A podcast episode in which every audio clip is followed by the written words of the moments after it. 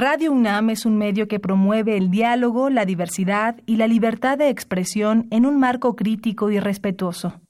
Los comentarios expresados a lo largo de su programación reflejan la opinión de quien los emite, mas no de la radiodifusora.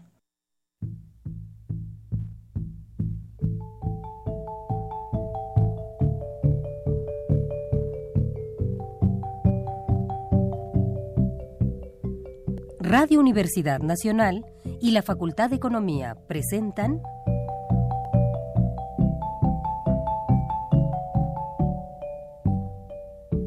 Los bienes terrenales.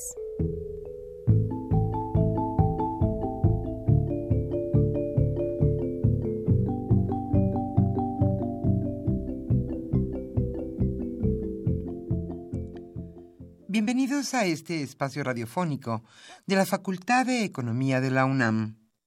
Como cada semana, estamos aquí con ustedes para reflexionar sobre un tema interesante relacionado con la economía, la política, la cultura y las cuestiones sociales.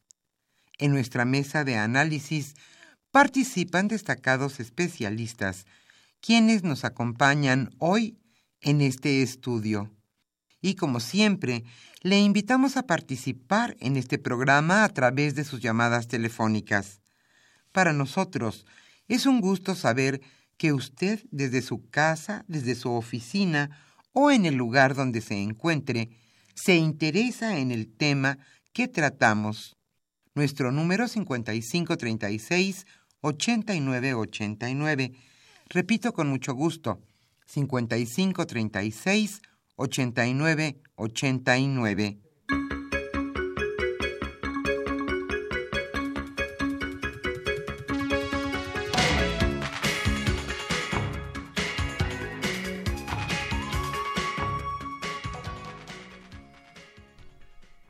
Estamos nuevamente en este subprograma Los bienes terrenales como cada viernes y es un gusto que usted nos esté escuchando. Le invitamos a estar con nosotros hasta las 13 horas en este, como le decíamos, su programa Los bienes terrenales. Hoy en nuestra mesa de análisis abordaremos un tema sin duda importante. Hoy hablaremos sobre el sur y las zonas económicas especiales. Quizá usted se preguntará, ¿qué son estas zonas económicas especiales? ¿Ya existen? ¿Para qué le servirán a México en su crecimiento? ¿Dónde se ubican o dónde se ubicarán? ¿A cuántas personas integrarán a, al desarrollo de estas zonas económicas especiales? Hoy Roberto Cabral Bowling charlará con la doctora Lilia Domínguez Villalobos. Ella es desde luego especialista en el tema y catedrática de nuestra facultad, la Facultad de Economía de la UNAM.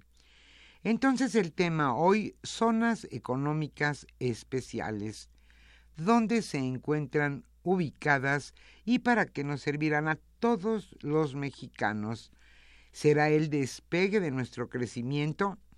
Hoy ese es el tema. Como siempre le invitamos a participar en este programa a través de sus llamadas telefónicas. Hoy estaremos obsequiando la revista Economía Informa correspondiente a los meses septiembre, octubre y le informamos que si usted obtuvo un libro la semana pasada o la antepasada, le informamos que ya en servicios culturales de esta emisora estaremos obsequiando estos textos. Y ahora sí le invitamos a escuchar la economía durante la semana.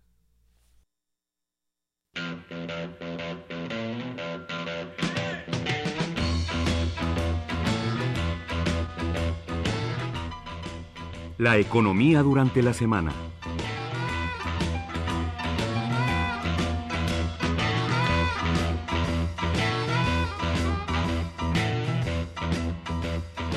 Nuestro país buscará alternativas al Tratado de Libre Comercio el secretario de Relaciones Exteriores, Luis Videgaray, en su visita a Londres, señaló que México debe buscar nuevos horizontes en caso de que Estados Unidos deje el Tratado de Libre Comercio.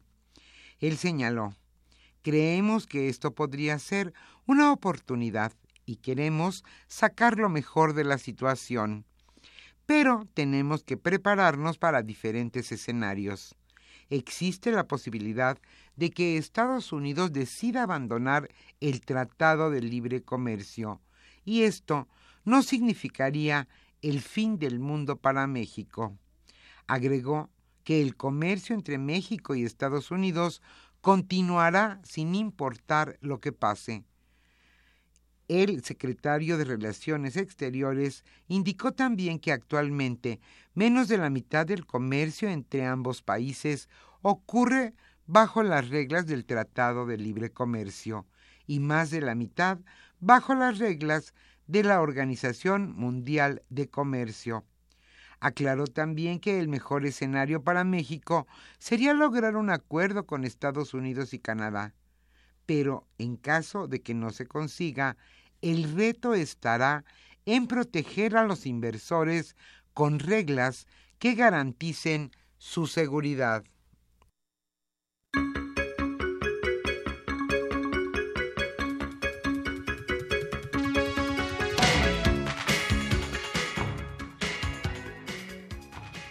Compañía acusada de actos de corrupción busca obra en el nuevo aeropuerto de la Ciudad de México.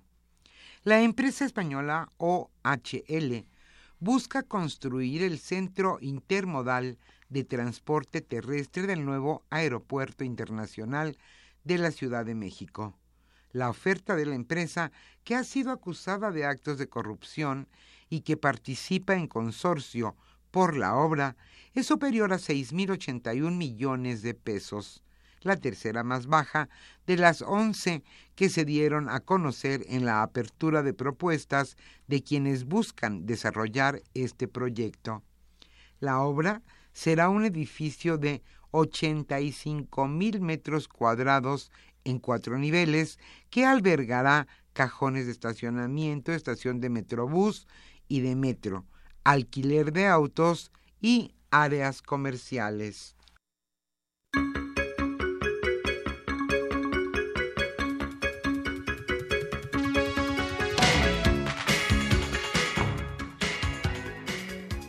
Hoy en día Estados Unidos ignora el efecto de cancelar el Tratado de Libre Comercio. La administración del presidente Donald Trump no ha hecho un análisis de cuáles serían los efectos para la economía de Estados Unidos de cancelar el Tratado de Libre Comercio con México y Canadá. Esto lo confesó el representante comercial de ese país, Robert Lichtin, perdón, Robert Lichtiser a pesar de ser uno de los principales objetivos desde la campaña electoral de Trump. Lichtiser aceptó ante reporteros estadounidenses justo al cierre de la ronda 4 de pláticas de renegociación haber conversado con el presidente del tema, pero no haber calculado aún su efecto.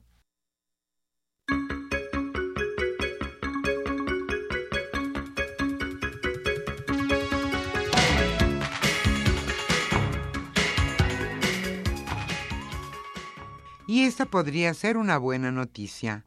Para el año 2018 quizá se paguen menos impuestos sobre la renta. A partir de 2018, los contribuyentes pagarán menos impuestos sobre la renta si la Secretaría de Hacienda aplica la ley que la obliga a actualizarse por inflación, por lo cual la Cámara de Diputados urgió al gobierno a aplicar ya el ajuste inflacionario. La ley del impuesto sobre la renta contempla en su artículo 152 que una vez que la inflación acumulada desde el año 2013 llegue a 10%, se deben actualizar los rangos de ingreso con los que se calcula el pago de este impuesto.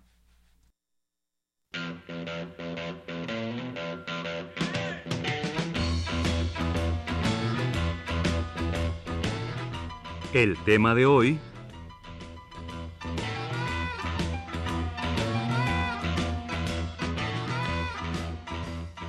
Como señalamos al inicio de este programa, hoy hablaremos sobre el sur y las zonas económicas especiales. ¿Qué son las zonas económicas especiales? ¿En dónde se ubican o dónde se ubicarán? ¿Cuál es la importancia para el desarrollo económico de nuestro país? Hoy Roberto Cabral Bowling charlará con la doctora Lilia Domínguez Villalobos. Ella es desde luego especialista en el tema y catedrática de nuestra facultad, la Facultad de Economía de la UNAM. A ambos les damos la más cordial bienvenida y a usted, amable Radio Escucha, como siempre, le invitamos a participar en este programa a través de sus llamadas telefónicas. Hoy estaremos obsequiando la revista Economía Informa correspondiente a los meses septiembre, octubre. Le invitamos, desde luego, a participar.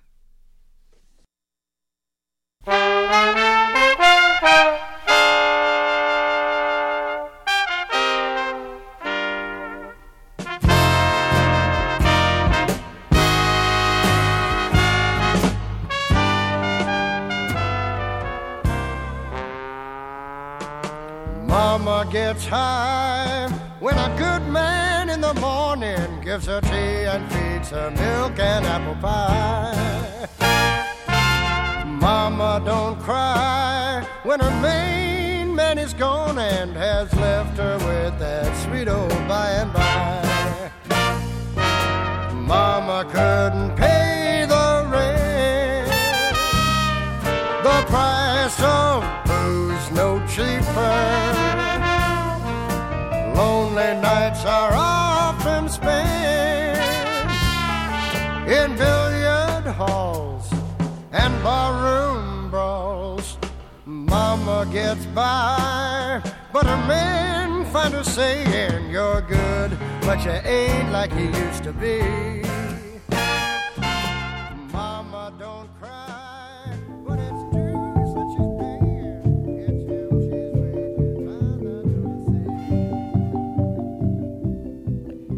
Usted escucha los bienes terrenales.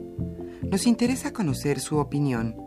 Le invitamos a comunicarse a este programa al teléfono 5536 89 89. Repetimos con mucho gusto, 5536 89 89.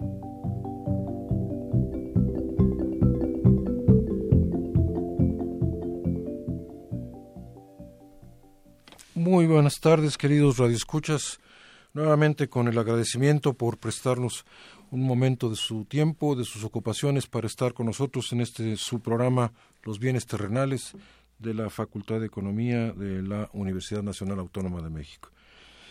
Contamos hoy con la honorable presencia de la doctora Lilia Domínguez, catedrática de nuestra facultad, con muchísimos años de experiencia docente, pero también sobre todo con muchísimos años de experiencia en la investigación en los temas conceptuales, teóricos y analíticos del desarrollo industrial de nuestro país y desde luego pues con las experiencias internacionales.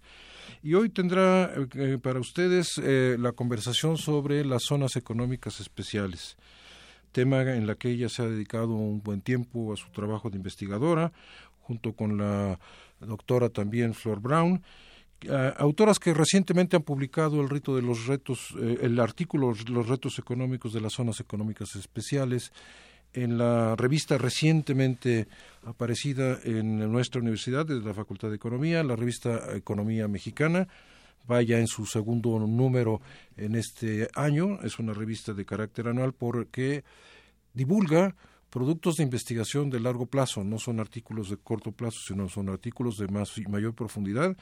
Una revista que les recomendamos mucho y que no solamente en estos dos primeros números, sino en los números que estén por venir, que tiene además una historia en el pasado de su impacto en el conocimiento de la economía mexicana y los fenómenos económicos y sociales. En esta revista, en su último número, la doctora Lilia Domínguez, que nos acompaña hoy afortunadamente, junto con, ya mencionamos, la doctora Flor Brown, han publicado un trabajo sobre las zonas económicas especiales y por eso le vamos a preguntar ahora a la maestra Lilia Domínguez Eh, ¿Qué son las zonas económicas especiales? Eh, ¿Dónde ha habido en el mundo los, digamos, ejemplos más eh, relevantes, tanto en lo positivo como en lo negativo, de qué es una zona económica especial? Para después, por supuesto, con el conocimiento que usted tiene en el tema, pasar a la experiencia mexicana de la relación entre política de desarrollo económico, política industrial y desarrollo regional, que pues a final de cuentas es el tema que hoy nos toca ver. Por favor, doctora, ¿qué es una zona económica especial? Bueno, las zonas económicas especiales son básicamente áreas prioritarias de desarrollo. Son zonas que se delimitan territorialmente y a las cuales eh, se asignan una serie de objetivos, eh, incentivos, ¿no? Y se busca promover el desarrollo, se busca atraer la inversión y se espera que implícitamente el desarrollo de esas zonas después se difunda, se derrame hacia otras zonas y mejore las economías de los países. No es un, es no es un instrumento nuevo ni en México ni en el mundo, pero tampoco en México. Eh, muy exitosas, bueno, son las zonas económicas especiales en China, desde luego, en, Corea, en Malasia, en Taiwán, Malasia, en distintas épocas, ¿no? Y eh, también ha habido en América Latina, en Costa Rica, en Honduras, en la Dominicana y en África. Eh, han tenido distintos éxitos, muy exitosas han sido la China, coreana, Taiwán, Malasia, en América Latina, Costa Rica, en, África, Mauricio, pero también ha habido grandes elefantes blancos o zonas que se quedaron casi en el terreno del discurso eh, por falta de infraestructura adecuada, por falta de coordinación, por falta de eh, las instituciones eh, propias, adecuadas, distintos motivos. En África hay grandes fracasos. En América Latina los resultados son mixtos, básicamente.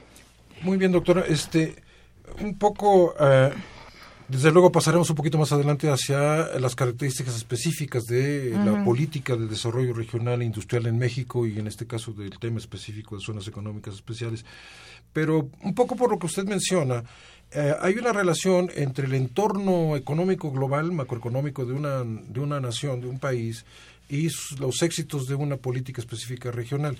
Eh, menciona usted, por ejemplo, el caso chino, que pues evidentemente pues se da en un contexto en donde la economía en su conjunto ha tenido un, éxito y una boom impresionante. Eh, y al mismo tiempo menciona los fracasos africanos, en donde pues todos sabemos que son países con enormes dificultades de crecimiento. Pero la pregunta sería esta, doctora. ¿Hay o no hay una relación mecánica, digámoslo así, o lineal entre entorno macroeconómico y política regional industrial? Bueno, sí la hay. Yo quisiera decir que las eh, zonas en China empezaron en los 80, donde podríamos pensar que todavía no era la China de hoy, pero lo que sí hubo, eh, las condiciones que sí acompañaron instalar esas zonas fue tener una política eh, con una visión de largo plazo, ¿no? Muy importante, en, en donde las zonas formaban parte de esa política eh, con mucho apoyo, mucho apoyo del Estado en la construcción de infraestructura, en la construcción, de, eh, bueno, de todo tipo de infraestructura, de carreteras, eh, puertos, pero también educativa y también una política de atracción de, bueno, de fomento digamos, de capital humano, pero también de atracción de la diáspora china en el extranjero. O sea, hay muchas eh, condiciones que apoyaron, o sea, políticas que apoyaron. También había este un, un compromiso muy grande con las zonas y unos eh, gobiernos locales muy activos para apoyar este, porque no todo puede venir del centro, ¿no? Eso tampoco, este es deseable ni, ni ha ocurrido.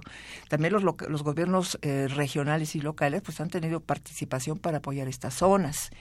Y luego la, eh, también la ubicación de las zonas tiene mucho que ver, ¿no? Han estado cerca de, eh, pues de Japón, de Corea, de, en donde hay son zonas eh, muy dinámicas, ¿no? Y bueno, una política de innovación como la que tiene el gobierno chino de apoyar la investigación y desarrollo.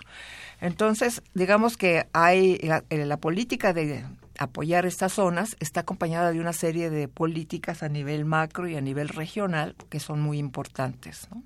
Muy bien, doctora. Entonces, insistiría, ah, antes de pasar ya al, caso mexicano, que pues obviamente es el de mayor interés para nuestro público, para nuestra audiencia, eh, estamos hablando entonces de tres elementos que son muy importantes para poder eh, evaluar el éxito o el fracaso de una política de desarrollo regional e industrialización. Uno es el entorno macroeconómico, que no es una condición sine qua non, pero sí es importante. Dos es la voluntad política y la claridad de visión de largo plazo en, ese proyecto en, particular de desarrollo regional. Y eh, la tercera sería el compromiso específico realmente de inversión en infraestructura, en recursos humanos, en capital humano, que yo plantearía en estos términos una planeación bien diseñada que acompañe a los otros dos elementos, al entorno macroeconómico y a la voluntad política para tener una planeación bien hecha en el desarrollo regional. Yo creo que con estos elementos que ya nos planteó usted, eh, doctora, podríamos pasar a ver entonces el caso mexicano, que es, eh, eh, digamos, el motivo fundamental de su investigación, del trabajo que usted ha desarrollado y que queremos compartir con nuestra audiencia. ¿Cuál ha sido la experiencia, en primer lugar, en términos generales del desarrollo regional en México o de las políticas de desarrollo regional en México? Y ahora el tema específico de las zonas económicas especiales. Bueno, eh, como ya dije, las zonas económicas especiales no son en México eh, novedosas, en el sentido de que antes tuvimos justamente la industria maquiladora, que es en sí una política de zonas económicas especiales y que tuvo su éxito en el fomento a la exportación pero bueno, eh, también ese éxito ha sido delimitado regionalmente hablando, tampoco se difundió a todas las regiones, ¿no? Entonces, eh, hablar de zonas económicas especiales ahora, en el contexto que se habla dirigidas a regiones muy deprimidas, de gran pobreza, sin duda es un tema interesante, ¿no? Eh, que yo creo que, que debe aplaudirse. Pero hay que tener en cuenta que sí ha habido esfuerzos de desarrollo regional como la Ley General de Desarrollo Sustentable, el Plan de Puebla-Panamá, eh, las zonas, eh, las microregiones y zonas prioritarias, y luego el Plan Sur-Sureste, que inclusive es, es, bastante interesante, que anteceden esta ley que acaba de salir y que, bueno, eh, todavía no queda clara la relación que hay con esos programas. Pero bueno, ha habido esos antecedentes y pues vemos que no parece haber habido cambios importantes, este, porque estas regiones siguen siendo muy deprimidas.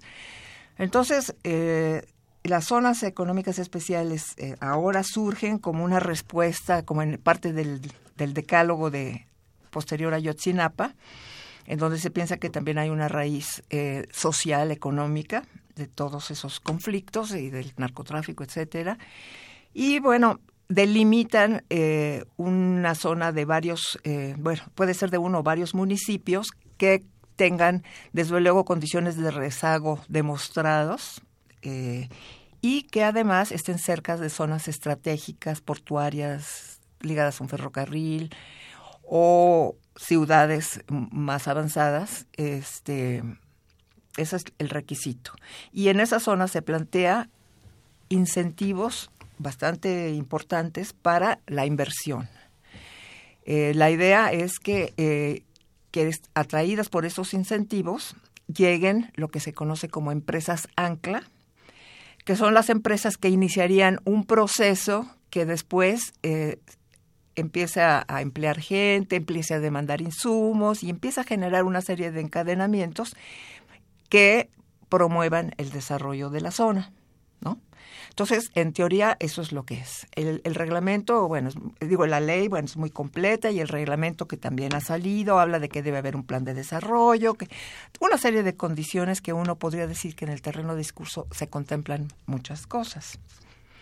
Entonces, eh, uno en principio, digo yo, es una zona de oportunidad porque además el, promo, el ofrecer incentivos eh, fue anatema durante los últimos 30 años, cuando en realidad eh, la Organización Mundial del Comercio admite que puede haber esos incentivos si el objetivo es desarrollo regional. Eh, o, sea, hay, hay bastantes este, condiciones por las cuales se pueden admitir esos subsidios y no se habían utilizado. Entonces, bueno, a mí me parece que y, de, y también definir territorialmente las zonas me parece interesante, importante porque son zonas que realmente necesitan de una política. Eh, eh, precisamente en ese punto, doctora, eh, además de la ley para el desarrollo de las zonas económicas especiales, ¿cuál ha sido la definición territorial que, ha planteado el gobierno para poder impulsar esta estrategia de desarrollo regional e industrialización? Bueno, hay tres zonas económicas especiales. La primera es Puerto Lázaro Cárdenas, que comprende, me puedo equivocar, nueve municipios que son son de Michoacán y Guerrero, eh, fundamentalmente.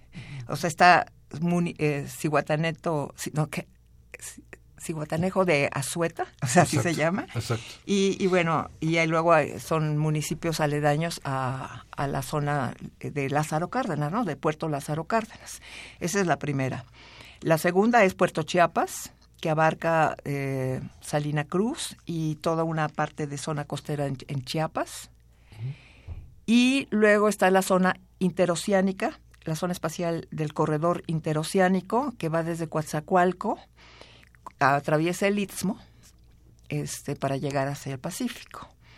Eh, entonces son esas tres zonas eh, las que se han eh, denominado ya oficialmente y para los cuales se supone que están los planes, aunque se menciona de zonas nicho ya, en donde estarían en, en Yucatán, en Hidalgo, o sea, se ha hablado de zonas nicho y muchos estados ya también en el periódico se puede ver que están apuntados que quisieran constituirse en una zona especial, ¿no? Eh, eh, menciona usted entonces estas tres zonas como los primeros espacios geográficos, sociales, económicos de México para el desarrollo de estas zonas económicas especiales. Pero a la primera vista tiene uno la imagen de que se trata de tres zonas con, de alguna manera ya de entrada, incluso distintos puntos de partida. Eh, no es lo mismo el nivel intermedio, por de alguna manera, de desarrollo industrial, portuario y de actividad económica exportadora de Lázaro Cárdenas, con un atraso entre, digamos, Coatzacoalcos es más, es más o menos desarrollado, pero es el Pacífico con mucho más eh, retraso, rezago económico, social, etcétera, y desde luego, pues la, la, la, zonas, la, otra zona de Chiapas. Eh, y esto lo, lo, menciono porque efectivamente eh, está claro que, entre otras cosas, el objetivo de zonas económicas especiales es tratar de lograr un equilibrio de desarrollo económico en el país porque pues, tenemos dos países realmente, ¿no? Esto que se ha analizado siempre en el, entorno económico-social, de que el México del centro hacia el norte es uno y el México del centro hacia el sur es otro. La pobreza, la desigualdad, eh, la falta de aprovechamiento de los recursos, la falta de infraestructura, etcétera, está en el sur del país, donde están nuestros mayores recursos naturales, paradójicamente, agua, bosques, biodiversidad, etcétera. Y del centro hacia el norte es un país más desarrollado, con mayor nivel de vida, mayor nivel educativo, mejores recursos humanos, etcétera. Entonces está claro que se trata de una estrategia que no solamente atiende al asunto específico de la zona económica especial, sino al desarrollo en su conjunto. Entonces aquí la pregunta sería, doctora, ¿está bien eh, planteada la idea de zona económica especial en el sentido de todo lo que involucra recursos humanos, recursos naturales, eh, em, eh, protección del medio ambiente, infraestructura, etcétera, en lo que se ha, propuesto por parte del gobierno hasta la fecha, que es parte fundamental del trabajo que usted publica en la revista Economía Mexicana. Bueno, el tema es que todos esos temas, eh, todos esos temas están mencionados en la ley, no es que los ignoren.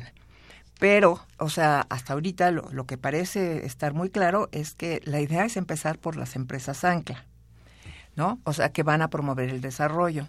Y yo aquí quisiera dirigir la atención al hecho de que cada una de esas zonas tiene un municipio o dos, pero sobre todo uno, que tiene industria eh, bastante, bueno, tiene, no sé, bastante importante, pero es industrial, digamos, Lázaro Cárdenas con la acelera, Coatzacoalcos, pues ahí está este eh, Pemex, este, las petroquímicas, etcétera.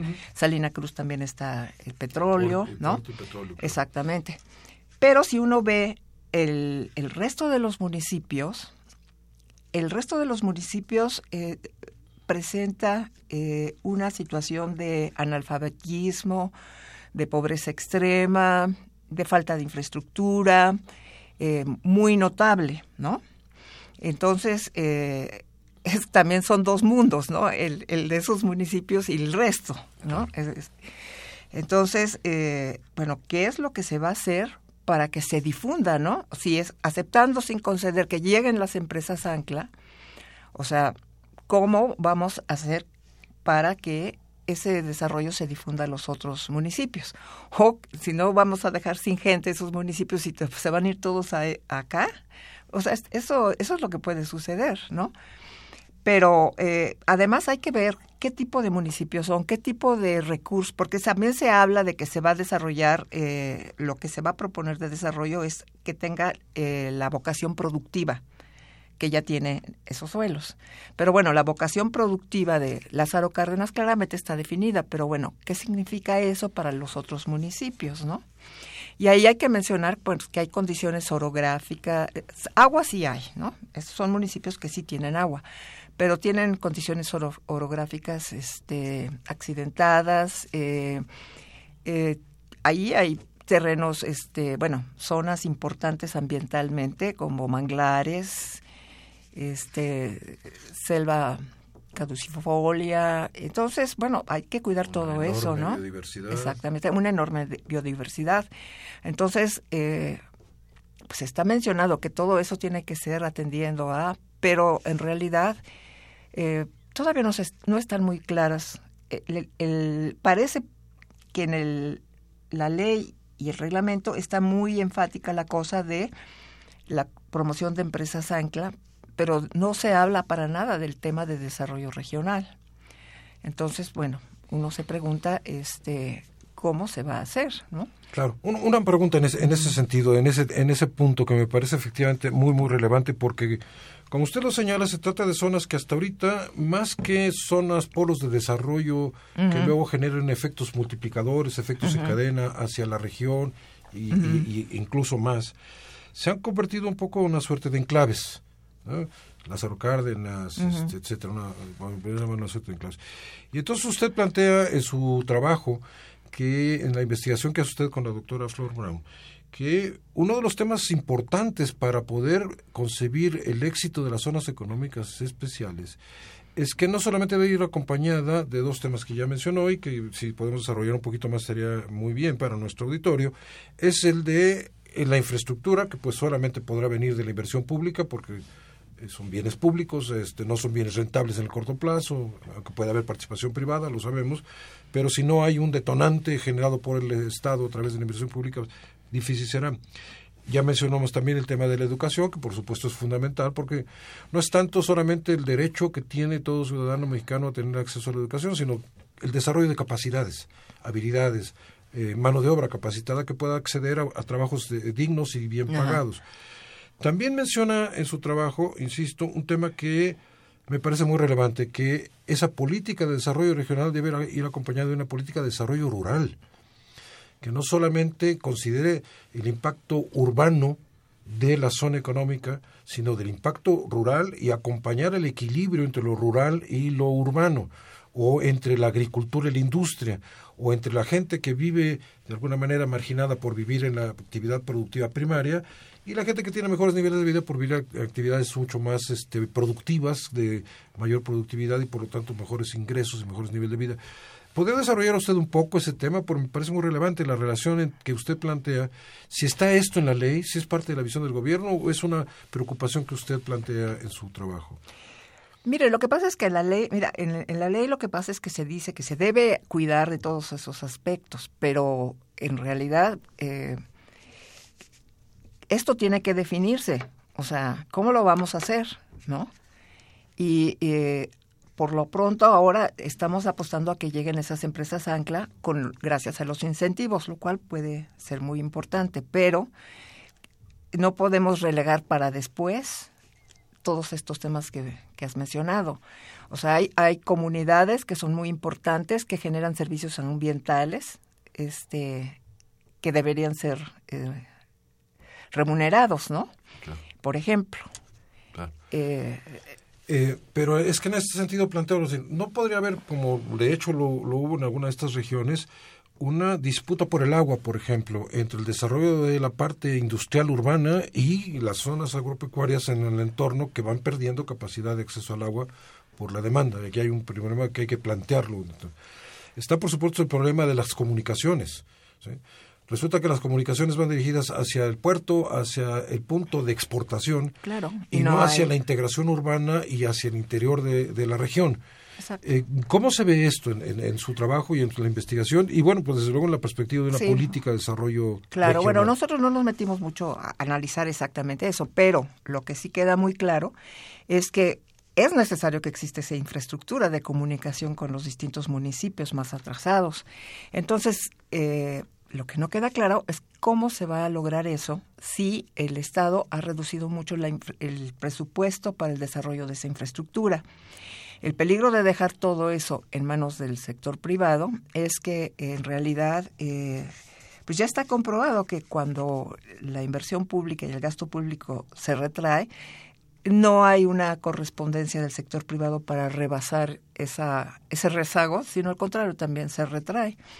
Eso creo que está bastante demostrado. Y en las zonas de China lo que sí hubo es una actitud muy, eh, muy decidida del Estado para proporcionar esa eh, infraestructura y que además es una condición de, de, crear un clima de inversión pues muy propicio, pero si no existe ese y si estamos esperando que el sector privado la haga y ver a dónde la va a hacer, porque a lo mejor no es rentable en, en, en todos los lugares, ¿no? De hecho, uno aprecia que pues son zonas que tampoco son ricas en agricultura, exceptuando la parte de Chiapas, ¿no? Pero sí eh, son zonas de pastizal este, cultivado. Eh, eh, la, agricultura no, no, o sea, si uno suma el, el PIB del, bueno, el valor agregado de las zonas, siempre sobresale la industria. La agricultura da muy poco valor agregado, aunque sí puede dar este empleo, ¿no? Entonces, eh, pero, pero eh, me parece muy bien el, planteamiento que usted hace, porque efectivamente eh, tiene que ser una integración, un desarrollo regional integral. Insisto otra vez, el tema que usted plantea, desarrollo rural y desarrollo urbano industrial.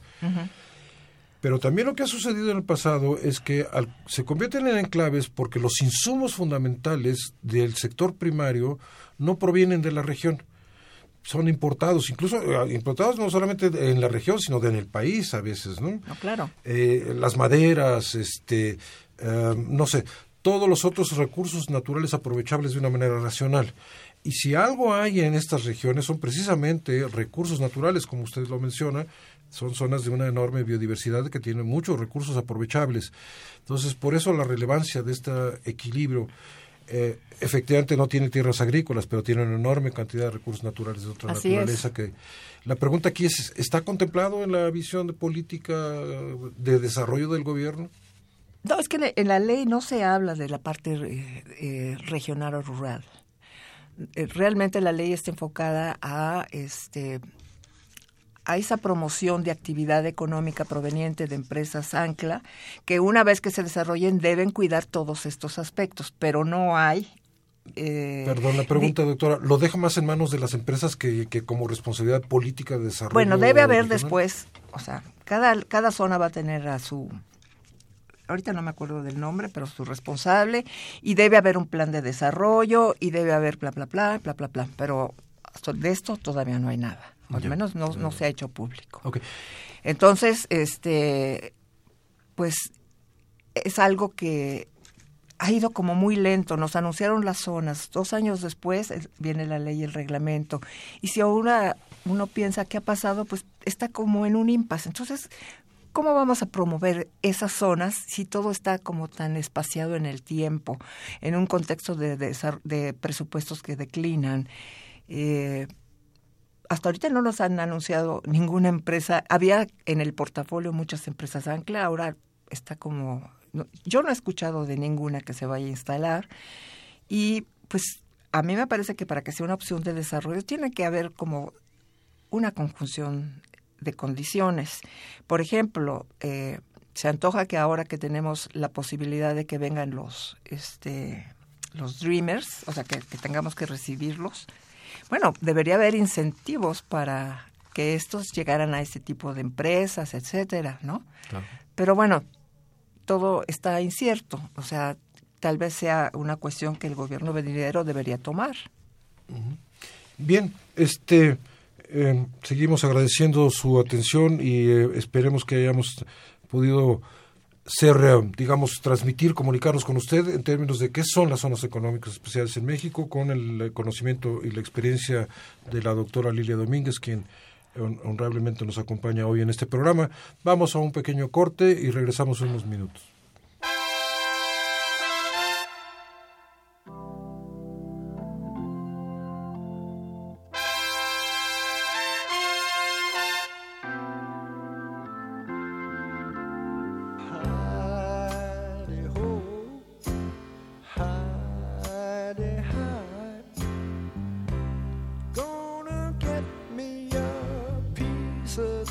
sky.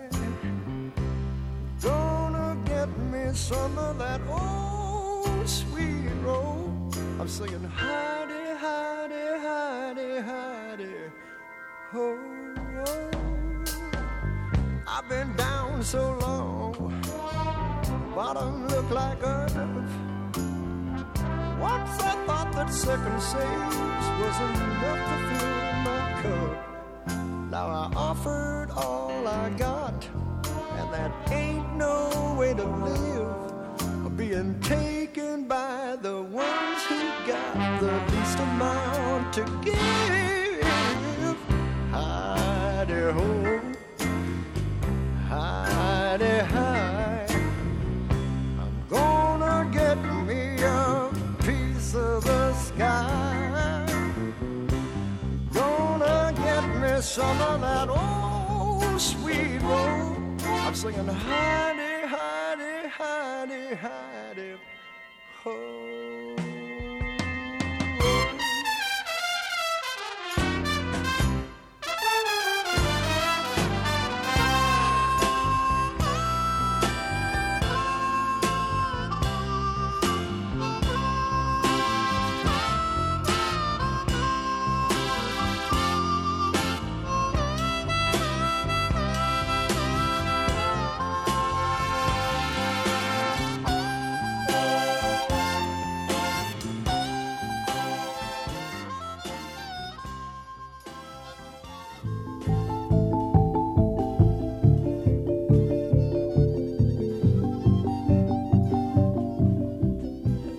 Usted escucha los bienes terrenales.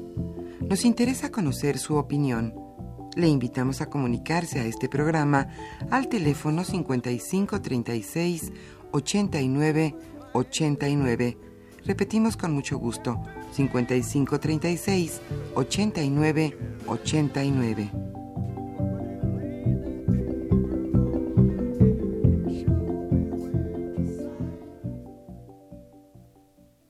Nuevamente con el placer de estar con ustedes en este programa, su programa Los bienes terrenales de la Facultad de Economía de la Universidad Nacional Autónoma de México, con la presencia de la doctora Lilia Domínguez, especialista en eh, eh, desarrollo industrial, y que en este caso particular estamos hablando del tema específico de las zonas económicas especiales. Eh, hemos ya recibido algunas preguntas de ustedes, pasaremos en un momento más a contestarlas, pero teníamos todavía un tema eh, en esta primera intervención que nos gustaría eh, dialogar con la doctora Domínguez. Y es el tema de las condiciones específicas de las capacidades de, en, los municipios y en los gobiernos estatales donde está planteado por la ley y por el gobierno el desarrollo de las zonas, económicas especiales, estos tres lugares, Lázaro Cárdenas, eh, Chiapas y el corredor eh, Coatzacoalcos, Chiapas del, del Istmo. Eh, ¿Cuáles serían las necesidades o requisitos para que pudiera ser exitosa, doctora, una visión de desarrollo regional como el de las zonas económicas especiales, que permita que realmente los municipios, los involucrados, este, autoridades, eh, pues no solamente tengan una voluntad política, incluso no solamente tengan recursos, sino que puedan realmente llevar a la práctica esta visión, esta estrategia? Sí, bueno, yo nada más empezaré por decir que en China uno cree que las cosas siempre surgen del centro, pero en las zonas económicas especiales hubo también una actividad muy importante de los gobiernos estatales y regionales en donde estaban las zonas. Y eh, en México tenemos ejemplos muy interesantes de desarrollo de clústeres industriales en zonas que antes no había y que de repente se volvieron bastante exitosos. Puede eh, mencionarse eh, en Guanajuato eh, el, el clúster del calzado, la, la, zona automotriz, en Querétaro el, el, el clúster del aeroespacial, y, y, todos estos la lección que, tenemos que ver es que los gobiernos estatales fueron muy activos. Tenían muchas capacidades y además aprendieron y entonces trataron de coordinarse con el gobierno federal para, para promover un clima em, em, em, empresarial de inversión en relación a estos proyectos. Entonces fue como una buena coordinación entre el gobierno federal y el estatal. Entonces, nosotros ahora en las zonas económicas especiales de estas del sureste, bueno, se trata de gobiernos que en realidad no tienen la experiencia suficiente, eh, no tienen. Entonces, también se trata uno de capacitarlos, ¿no? Tenemos que aprender de los de los estados que, que le hicieron bien y también se les tiene que dar un fuerte apoyo en, en infraestructura de, distintos tipos y eh, políticas, yo me parece de atracción de de em, empleo, ¿no? más capacitado y a la vez capacitar al, que ellos tienen. Pero sí se requiere que también los gobiernos locales adquieran esas capacidades. No podemos esperar que de la noche a la mañana el gobierno de Oaxaca, o sea, y de Guerrero, con tantos problemas que tienen, de eh, puedan emular a, los de Querétaro. También tienen que tener cierta preparación, me parece, ¿no? Es muy importante que esos gobiernos locales también tengan el empuje las capacidades y luego el empuje para promover. Y no sé si consideraría usted conmigo, doctora, que también no solamente a nivel eh, gubernamental, desde el municipio, eh, obviamente el gobierno es estatal y desde luego el federal, tienen que tener un compromiso coordinado, eh, preciso, planeado, etcétera. Pero también lo que se ya dan llamar en general la sociedad civil y en particular los emprendedores y los empresarios ya sabemos que son regiones que no tienen grandes recursos, grandes capitales, etcétera, pero tampoco están en ceros. Es decir, ahí hay capitales, ahí hay inversionistas, ahí hay emprendedores, ahí hay eh, tecnológicos, etcétera, que deberían de involucrarse en esto y tomarlo como suyo. ¿no? ¿no? qué bueno que lo mencionas, porque realmente, eh, si bien a nivel de todos los municipios hay mucha pobreza en infraestructura educativa, bueno, en cada uno de esos municipios ricos como Puerto Lázaro Cárdenas, hay los tecnológicos, etcétera, que hay que involucrarlos, ¿no? Y también hay que involucrar a la base empresarial que tienen, ¿Qué es lo que sucedió en, en, los casos exitosos, que no son muchos, pero tenemos algunos de los cuales tenemos que aprender. Fue como el, la triple hélice, empresarios, gobierno y universidades, ¿no? Que actúan eh, apoyándose mutuamente para lograr algo. Sí, claro. Y yo, perdón, insistiría, doctora, sobre todo de la gente que tiene recursos económicos, insisto, inversionistas y empresarios, porque eh, sabemos, no es cierto que no haya capitales en Oaxaca, no es cierto que no haya capitales en Michoacán, no es cierto que no. haya capitales en Chiapas. Lo que pasa es que esos capitales quieren ganancias de corto plazo, a veces y entonces no invierten en estrategias que, que, dan resultados a largo plazo, como es una zona económica especial. Sí, es muy importante involucrarlos. Yo, yo también estoy muy de acuerdo. Bien, pues pasamos ahora, doctora, si está usted de acuerdo, a las preguntas. Primero quisiera darle las gracias a María del Carmen Aldama de Tlalpan quien nos señala que le gustan los temas que se están abordando en estos programas.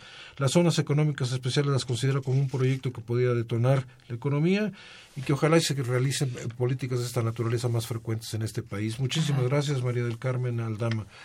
Eh, Sofía Alvera Martínez de la Juárez también nos plantea que la economía siempre está encadenada y entonces este por qué digamos existen en el país varias automotrices que han estado brindando estímulos importantes para que se establezcan eh, en México. Pero ahora Estados Unidos insiste que las empresas ya no se ubiquen en México. Eh, y la pregunta es cómo se puede hacer para atraer esta inversión y mantener estas inversiones en México. Eh, También eh, Rodrigo Matos, eh, perdón, sí, Mateos de López de Ciudad Neza nos plantea que en México necesitamos empleos. El Estado debe brindar facilidades a la este, industria, al comercio, a las personas que se dedican a los servicios. En México todo lo que se requiere emprender algo siempre se topa con algún obstáculo. Efectivamente, ahorita comentamos tu opinión, eh, Rodrigo Mateos, muchísimas gracias. Alejandro Peregrina de Azcapotzalco plantea que en el pasado ha habido este, otros intentos de desarrollo regional por parte de, del gobierno, no necesariamente zonas económicas especiales, pero sí intentos de esa naturaleza. ¿Por qué no insistir en hacer publicidad de las labores que se realizan en eh, eh, otras actividades? Gracias, este, Alejandro, por tu comentario. Eh, Manuel Munguía, de Iztapalapa. Estas zonas económicas especiales estarán protegidas tanto de, ah, ah, perdón, aquí no veo bien la letra, de las privatizaciones y saqueos. Bien, esto es un tema de otra naturaleza, pero agradecemos a Manuel su comentario. Doctora, no sé si tiene usted preguntas, quiera contestarlas también. Bueno, aquí hay una pregunta interesante. Me preguntan acerca de la inversión extranjera de parte de la señora Cadenas de Naucalpa eh, que sí creo que la inversión extranjera puede ayudar a, a, solventar y combatir las carencias existentes. Bueno, yo creo que la, inversión extranjera puede tener un papel importante en, las zonas económicas especiales. Eh, deben venir tanto empresas nacionales como extranjeras. Está pensado así. Eh, yo creo que eh, pueden tener un papel importante. No, no, el, yo no, no, no, tengo nada en contra. Lo único que sí yo diría es que, bueno, las zonas económicas especiales para tener éxito deben tener una, deben estar dentro de una política industrial más amplia que, que establezca cuál es el papel que juegan. Eh, debe también tener eh, la política de regional, rural, debe tener el apoyo de la infraestructura del Estado, que es muy importante. Eh, debe tener gobiernos regionales este, capacitados para enfrentar el reto y cuando vengan las empresas extranjeras pues también tienen que eh, tiene que haber un, esfuerzo de convencimiento de que se adapten a los objetivos por los cuales se crearon las zonas. En Costa Rica hay un caso muy interesante. Intel casi cambió la economía de Costa Rica. Llegó Intel con muchísimos empleos, es la empresa pues más importante de las tecnologías de la información y bueno, cambió muchísimo la economía, pero ¿qué pasó, no sé, 15 años después? Que Intel cerró casi una parte muy, muy importante. Entonces, si las empresas extranjeras llegan y luego se van, pues eso no es lo que queremos. Entonces queremos empresas extranjeras que se comprometan. Y para eso, bueno, nadie se compromete de gratis, pero por ejemplo en China, ¿qué pasa? En China, o sea, el gobierno es muy preciso de, respecto a, a, lo que espera de las empresas extranjeras. Yo no, no sé si les da incentivos, reglamentos, etcétera, pero el hecho es de que hay un comportamiento que no que es distinto de ese de Intel que me voy porque ya no me conviene aquí. Entonces, eso sí es peligroso, ¿no? Claro, no sería como la visión de las maquiladoras, que simplemente es aprovechar mano de obra barata y punto. Se trata de comprometerse realmente con el desarrollo regional. Así es. Y las empresas hoy en día cada día están más dispuestas a hacerlo si las reglas son claras y son benéficas para todos. Claro. Aquí se requiere entonces efectivamente, como dice usted, pues reglas del juego, uh -huh. de parte del gobierno federal, del gobierno estatal y del gobierno local. Pero si las reglas del juego son solamente aplicadas a las empresas y los actores nacionales no están comprometidos con esas reglas de juego, que es lo que usted dijo hace un rato, si no hay compromiso municipal, si no hay compromiso estatal, si no hay compromiso federal, realmente para cumplir también ellos con reglas de juego, pues no hay desequilibrios que pues, las empresas no tienen por qué respetar, ¿no? Claro, eso es muy importante. Bueno, aquí hay este otra pregunta. Bueno, hay dos preguntas. Una me preguntan que cuándo surge y en qué etapa va. Bueno, la primera iniciativa de las zonas económicas especiales surgió Uh, posteriormente, dos meses después, a, al suceso de, Ayotzinapa. Y la ley salió el año pasado, en 2016, y el reglamento. Y pues ahora está, yo diría que está en un impasse, o sea, no se habla mucho de ellas, eh, aparentemente se sigue trabajando, pero no parece haber muchos avances.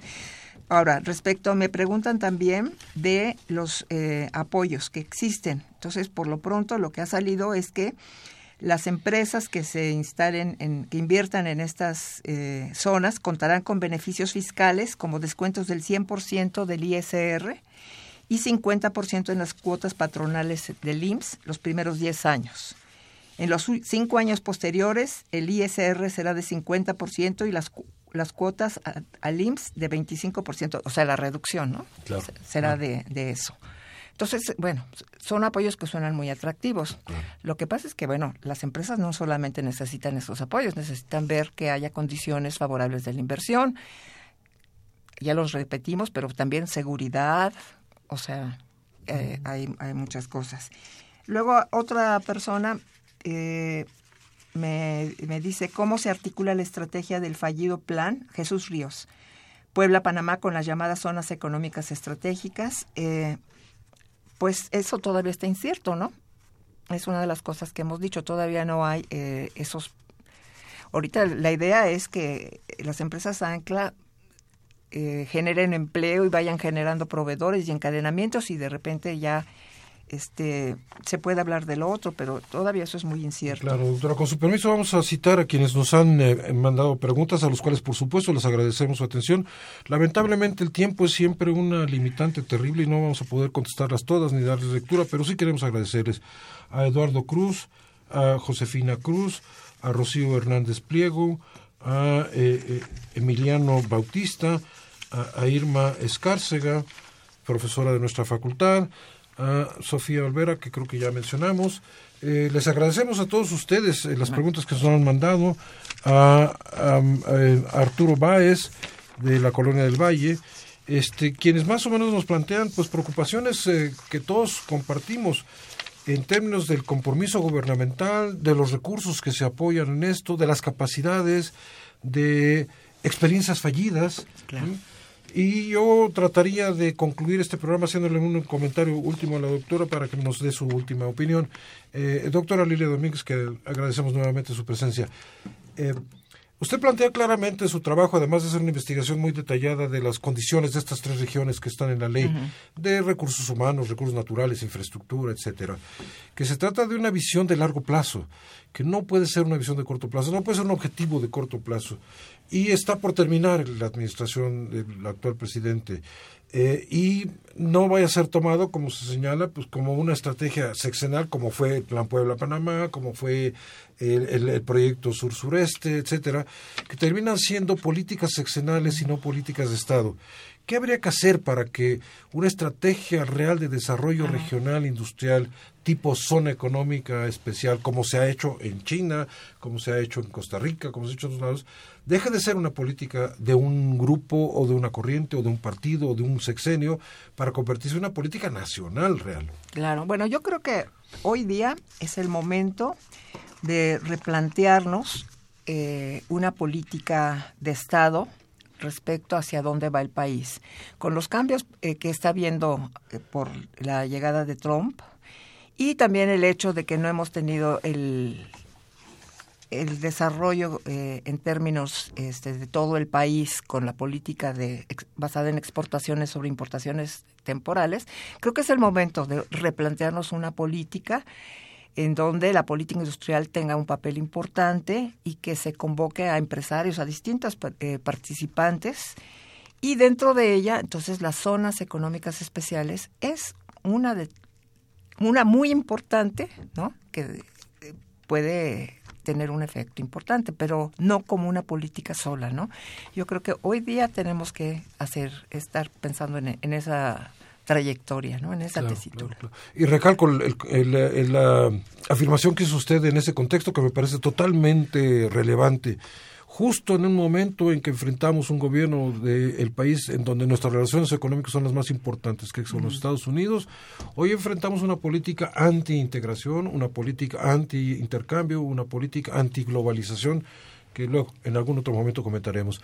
Pero que eso nos obliga efectivamente a pensar en nuestro desarrollo interno y las zonas económicas especiales son una, como dice usted y como lo demuestra su trabajo junto con la doctora Flor Brown y con otros trabajos que ustedes han hecho, es una estrategia fundamental para el país, para la integración, para la equidad, para combatir la pobreza, para equilibrar el desarrollo rural, el desarrollo urbano y para tener un futuro nacional que todos nos merecemos y no las condiciones lamentables en las que el fracaso de algunas políticas han dejado este país y que podemos debamos eh, digamos, como mexicanos presionar porque este tipo de estrategias, desde los que están involucrados en la región hasta las autoridades federales, realmente empujen estos proyectos. Doctora, le agradecemos muchísimo su presencia. para mí fue un placer. Este, para mí ha sido una lección, una lección más de parte de usted. Le agradecemos mucho su presencia.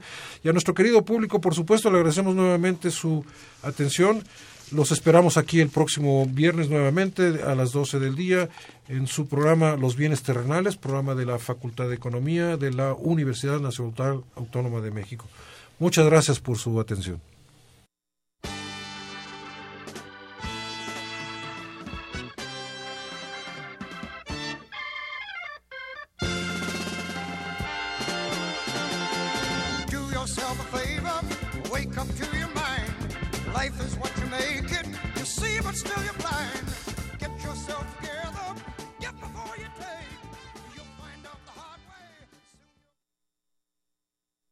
Agradecemos su atención y participación en este programa a través de sus llamadas telefónicas y la invitamos la próxima semana a la misma hora en otro programa más de los bienes terrenales.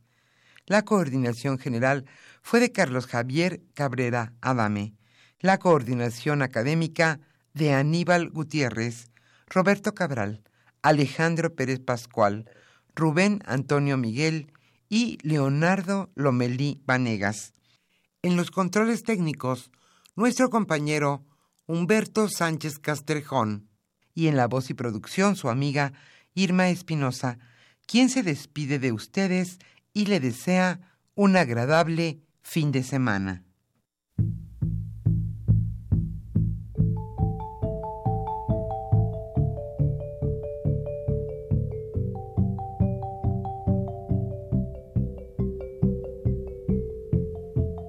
Radio Universidad Nacional y la Facultad de Economía presentaron Los bienes terrenales.